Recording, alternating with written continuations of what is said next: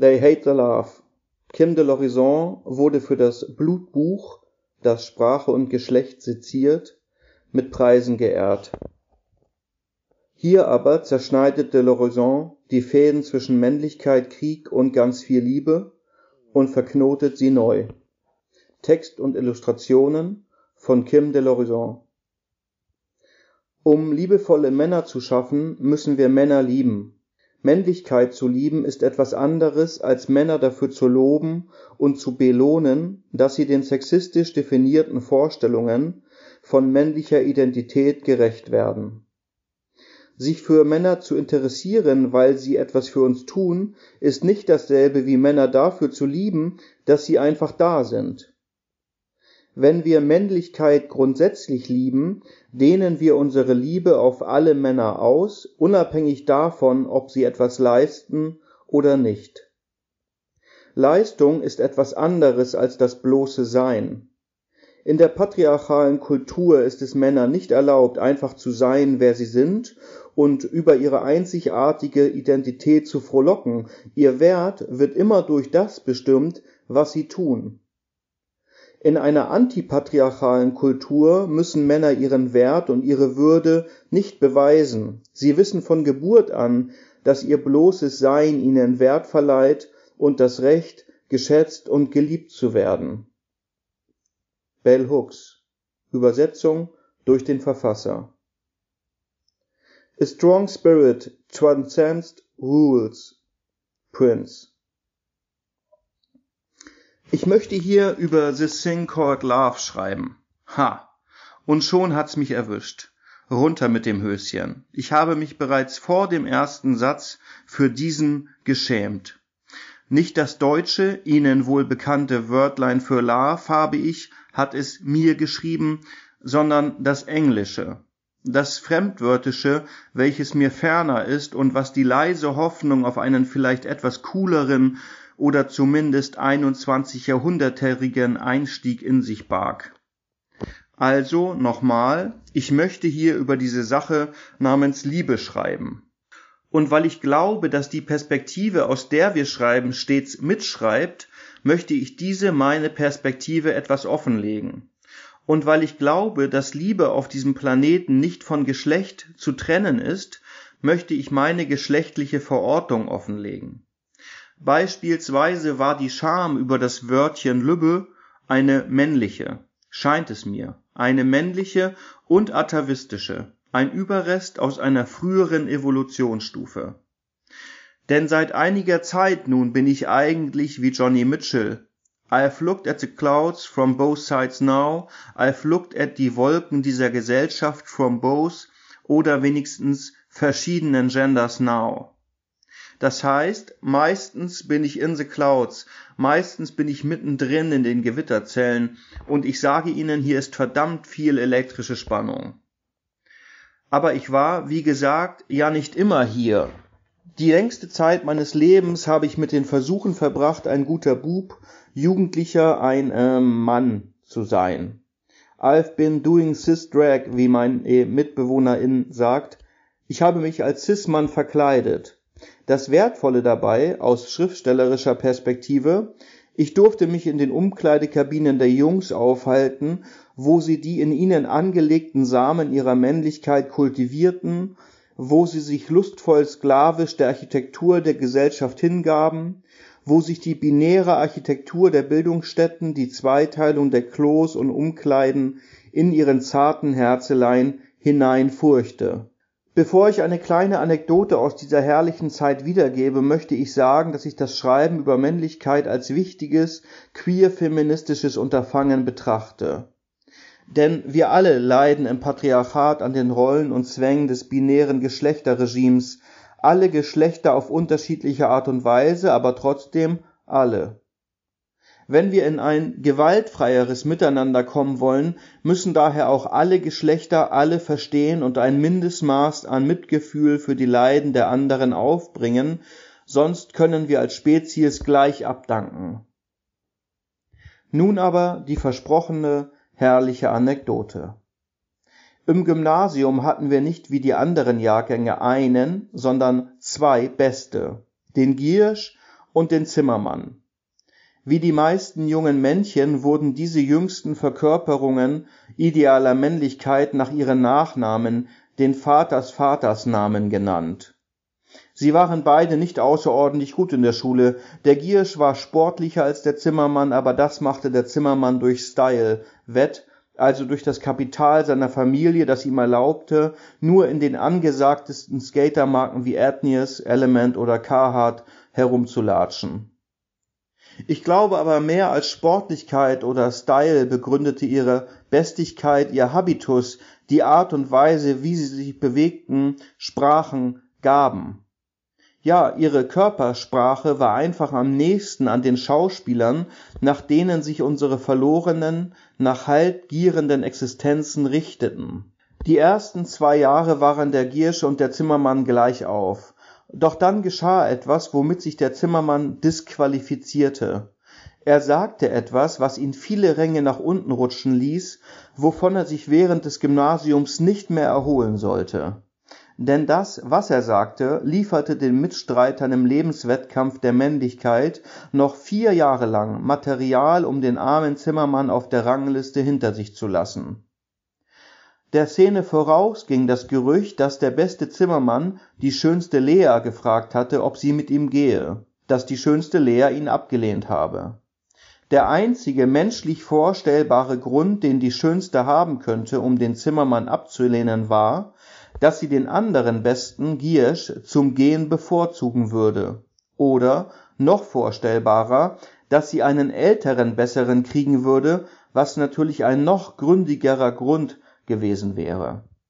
Tagelang wurde von nichts anderem, anderem geredet. Das Gerede mündete schließlich in eine Konfrontation der beiden Besten in der Umkleidekabine, in dieser Fabrik der Geschlechterbinarität, wo denn sonst? Und zwar stellte Giersch die Frage, ob er, der Zimmermann, sich denn eigentlich in Lea verliebt habe. Hierauf antwortete der damit seine Bestigkeit verlierende Zimmermann laut und deutlich für alle zu hören, ja, ich habe mich in Lea verliebt. Peng, Gelächter, Geklopfe auf die heranwachsenden Schultermuskeln, langsames Verebben, schweigendes Umziehen, das Wissen, dass man hier einem historischen Kipppunkt beigewohnt hatte, das uns alle körperlich peinigende Gefühl der Fremdscham, das Tabu, das der Zimmermann gebrochen hatte, sich offen zur Verliebtheit zu bekunden ein Tabu, das uns nicht bewusst war, wir nicht rational argumentatorisch hätten verteidigen wollen oder können, aber das war eine Grenze, die unsere Erziehung in uns installiert hatte. Wie genau installiert? Eine schwierige, den Rahmen hier sprengende Frage. Aber kurz gesagt, vermutlich durch ähnliche Szenen in rein männlichen Räumen, in denen über Liebe nur gelacht und geschämt werden konnte. Ich würde so weit gehen zu sagen, dass es unter uns tatsächlich einen Liebeshass gab, dass wir die Liebe hassten, denn wir liebten es über den Hass zu sprechen, wir liebten es unseren Hass auf die Lehrerinnen, Eltern und Jungs aus der Parallelklasse zu bekunden. Natürlich sehnten wir uns nach der Liebe und darum hassten wir sie, denn sie war uns verboten. Wir wussten das nicht, wir spürten das.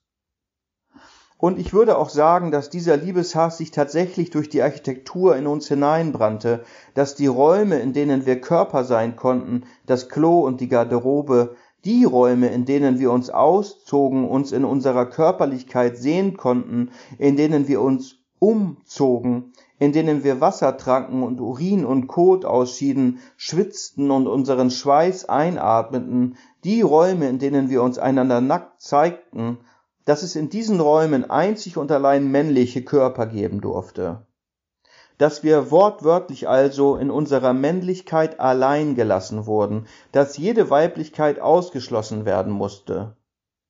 Und Gefühle sind weiblich konnotiert und die Liebe als das weiblichste Gefühl. Denn der Schluss liegt nahe, dass die Liebe Weiblichkeit in diesen sakralen Raum hineinbrachte, denn das ist ja Liebe im heterosexuellen Regime, die Liebe zu weiblichen Körpern. Ganz abgesehen davon, dass Liebe, so der landläufige Glaube, Männer schwächt, selbst wenn ihre eigenen Körper unangreifbar sind, werden sie durch eine Liebe zu einem anderen Körper angreifbar, denn dieser ist wahrscheinlich schwächer und wird womöglich verteidigt werden müssen, wenn ein anderer, besserer, ihn als Trophäe seiner Bestigkeit beansprucht. Der Zimmermann hatte uns noch im Backofen steckenden Männlichkeitsanwärtern also verraten. Er hatte sich einem Gefühl zugewandt. Freudig scharten wir uns fortan um den Giersch, der am lautesten gelacht hatte und der sich als würdiger Kopf in der bestehenden Ordnung bewiesen hatte.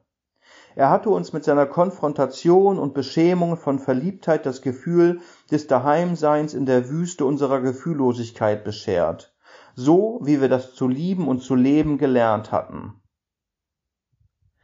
In diesen Räumen, in denen die jungen Männer unserer Gesellschaft untereinander sind, darf es keine Liebe geben, weder zueinander noch zu anderen. Es darf nur den Wettkampf geben, nur das Spiel um Macht.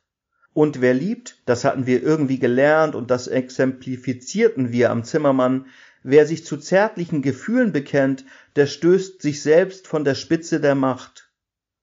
Ja, wir haben gar nichts getan, es war uns allen einfach auf einmal klar, dass der Zimmermann nicht mehr ein Bester sein kann und offenbar exerzierten wir an ihm das Gesetz durch, das in allen Räumen der patriarchalen Gesellschaft gilt. Die Macht ist das Spiel der Männer, die Liebe ist das Spiel der Frauen.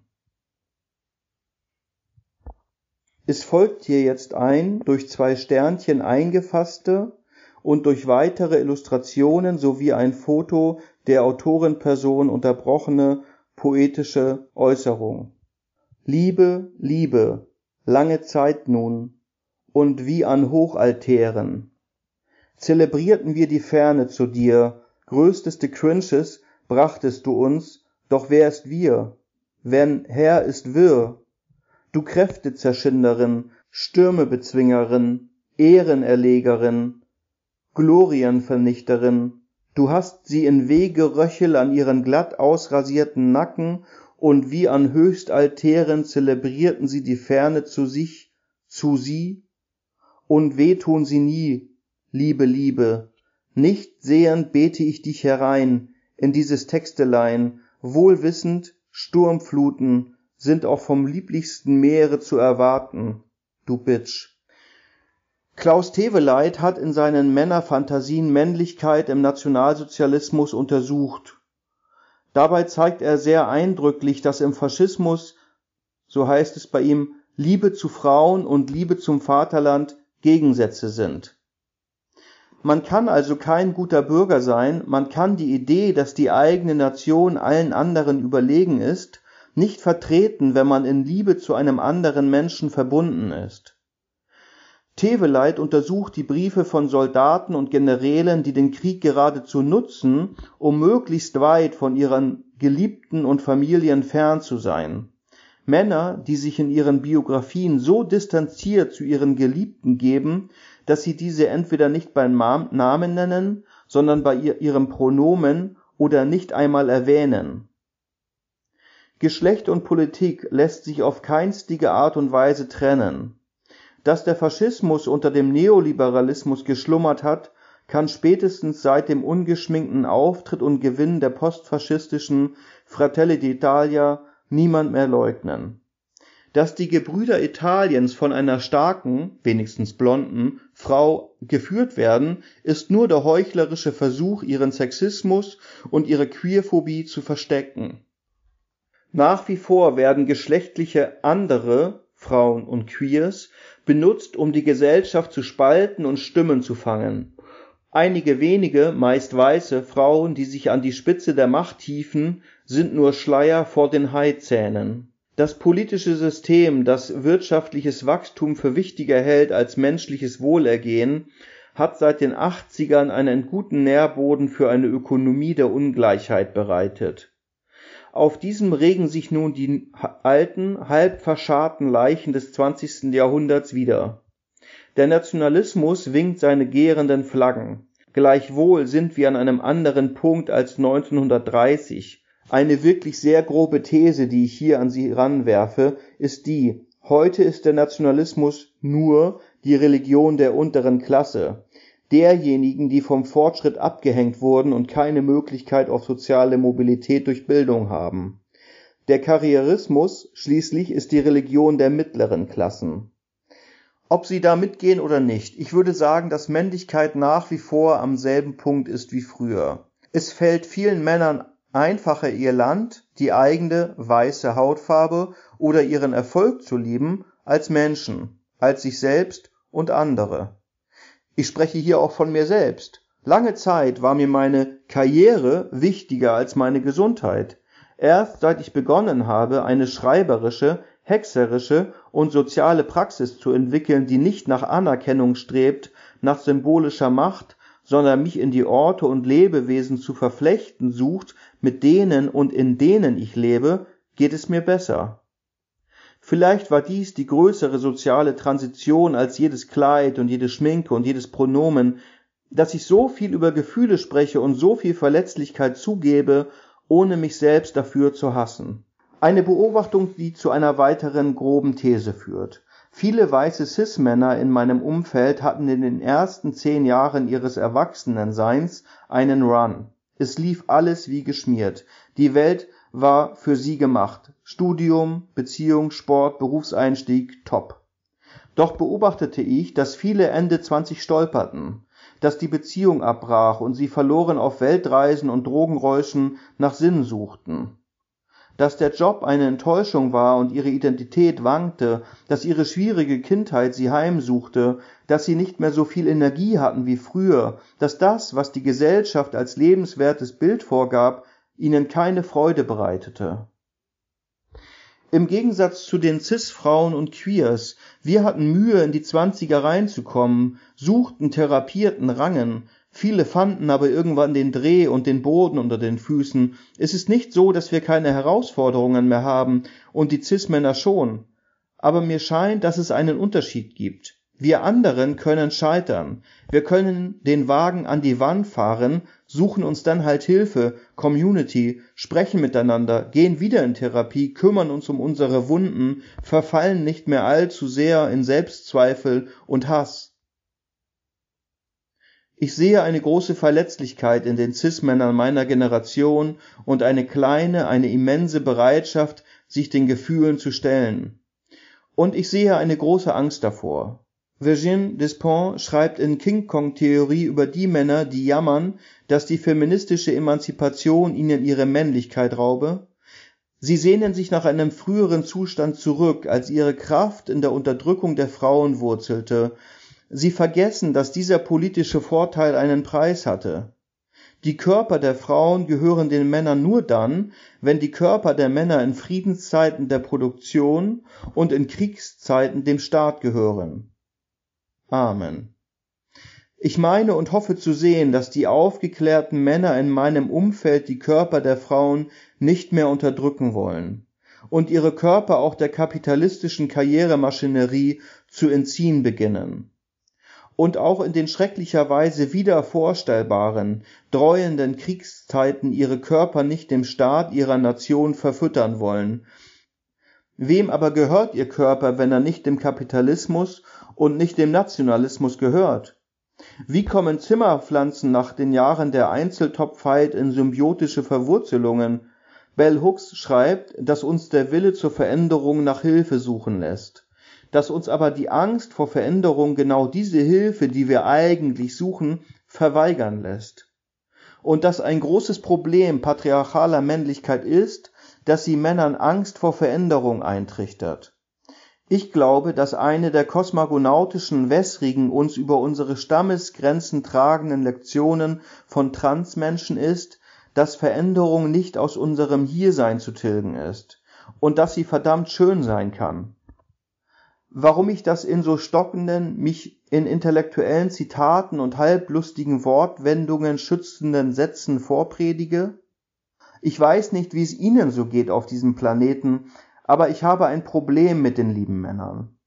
Mein Problem besteht darin, dass ich Angst vor ihnen habe.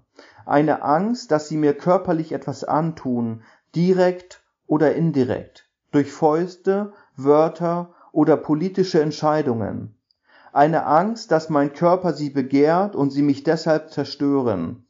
Ich fürchte mich vor den unterschiedlichsten Männern dieser Welt.